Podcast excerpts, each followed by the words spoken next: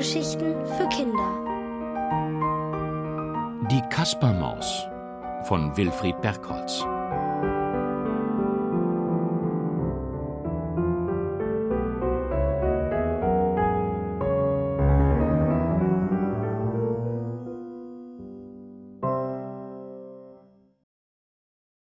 Der sonderbare Fund Es war einmal eine kleine Stadt. Eine ganz normale kleine Stadt, wie sie jeder kennt. Mit einem Kirchturm, einem Rathaus, einem Marktplatz mit Springbrunnen, einer Schule, einer Feuerwehr, einer Post, einer alten Linde, einem Gasthaus und einem Stadttor, schön gebaut aus roten Backsteinen. Und genau durch dieses Tor kam an einem warmen Herbsttag die Kaspermaus in die Stadt zurück. Der kleine freche Mäuserich hatte gerade eine Entdeckungsreise durch die umliegenden Dörfer gemacht und ein bisschen bei der Ernte, hm, naja, sagen wir, geholfen. Doch leider hatte man ihn erwischt, als er sich gerade die großen Hosentaschen mit goldgelben Körnern füllen wollte, und so kam er jetzt ohne Lohn nach Hause. Aber was macht das schon? dachte sich Kaspermaus und hüpfte quietschvergnügt durchs Tor. Hauptsache, ich bin gesund und so steckte er beide Zeigefinger in den Mund, bog die Zunge geschickt und pfiff so laut er konnte, damit auch jeder in der Stadt wusste, dass er wieder da war. Besonders groß allerdings war die Freude bei den meisten Bewohnern nicht, denn sie sahen die Kaspermaus lieber gehen als kommen.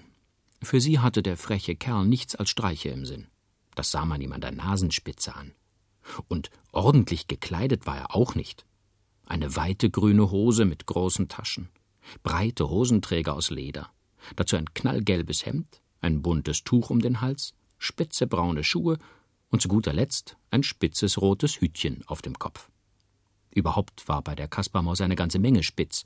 Die Ohren, die Nase, das kleine Kinn und die Zunge. Ja, ja, die Zunge auch.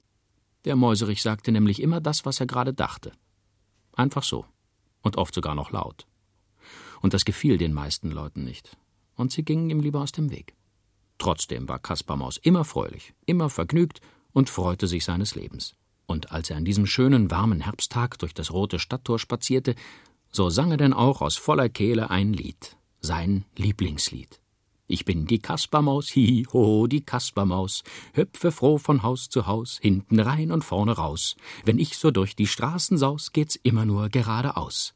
Und dass alle Leute meckern, macht mir gar nichts aus. Eigentlich hatte sich Kaspermaus vorgenommen, schnurstracks zum Marktplatz zu gehen, um nach einem kleinen leckeren Mittagsbrot Ausschau zu halten, in Butter gewendete Maiskolben etwa mm, oder geröstete Haselnüsse. Aber so sehr er auch in den großen Taschen seiner grünen Hose herumfingerte, es war kein Geld mehr da. Kein einziger Taler. Nur jede Menge wertloses Zeug, das er irgendwann gefunden hatte und nun ständig mit sich herumtrug in der Hoffnung, es irgendwann einmal gebrauchen zu können. Vielerlei Bindfäden und Knöpfe, ein bisschen Draht, zwei Murmeln, eine Sicherheitsnadel, eine Schraube und einen abgeschabten Würfel, also jede Menge nützliches Zeug, nur leider keinen Taler. So beschloss Kaspermaus zunächst, einen kurzen Abstecher zum städtischen Müllcontainer zu machen, um zu sehen, ob sich dort vielleicht etwas Verwertbares finden ließe. Dieser Müllcontainer war ein großer grauer Kasten, in den alle Leute ihre alten Sachen warfen, die sie nicht mehr brauchten. Diesen Ort liebte Kaspermaus sehr, denn schon so manches Mal hatte er dort etwas gefunden, was er dann dem dicken Trödelhamster verkaufen konnte, einem stadtbekannten Schrotthändler, der allerdings auch ein großer Geizkragen war. Außerdem wusste Kaspermaus, dass er bei dieser Gelegenheit am Haus von Lilli vorbeikommen würde dem schönsten Puppenmädchen in der ganzen Stadt. Sie war so fein und zierlich, hatte lange blonde Haare, in denen sie immer eine große blaue Schleife trug.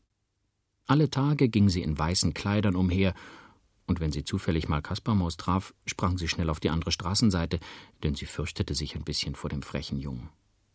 Dabei liebte Kaspermaus die schöne Lilli von ganzem Herzen.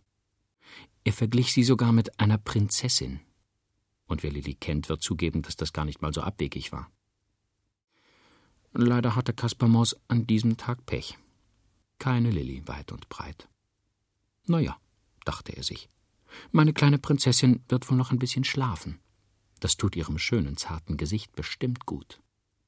Ich werde erst mal nachsehen, ob ich nicht etwas Verwertbares finden kann, und wenn ich es dann verkauft habe, werde ich Lilli zu einem Himbeereis einladen. Himbeereis, das wusste Kaspar Maus, liebte Lilli über alle Maßen.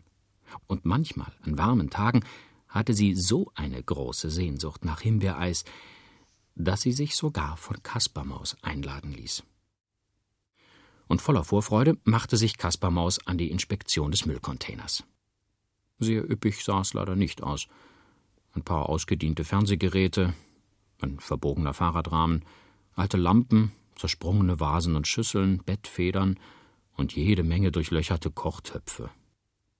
Nachdem Kaspermaus nun eine Weile das Unterste zu Oberst gekehrt hatte, sah er plötzlich etwas Interessantes, etwas Glitzerndes. Unter einer zerbeulten Autotür lugte es hervor und ließ sich nur mit viel Kraft herausziehen. Was war das nur? Es sah aus wie ein alter Teller. Ein glitzernder alter Teller. Und dazu noch ziemlich groß. Oh, dachte sich Kaspermaus. Das könnte Messing sein. Auf Messing ist doch Trödel ganz verrückt. Und wo ein Messingteller ist, da könnte auch. Und richtig. Tief unten im Container versteckt fand sich ein zweiter glänzender Teller.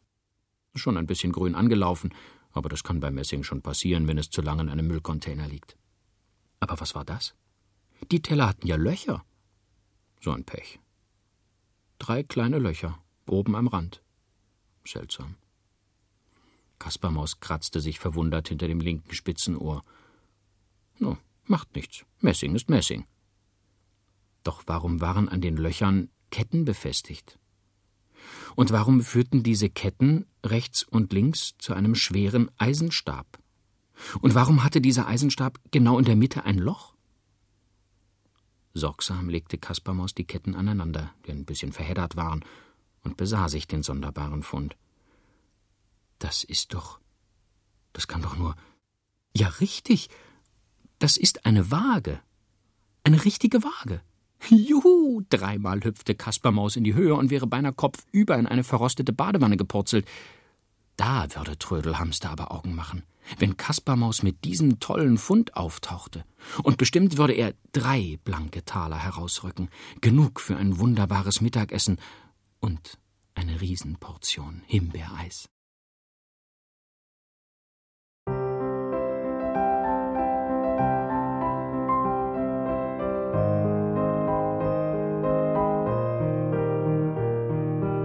Ihr hörtet Die Kaspermaus von Wilfried Bergholz, gelesen von Till Hagen.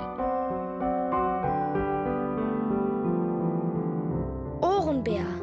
Hörgeschichten für Kinder in Radio und Podcast.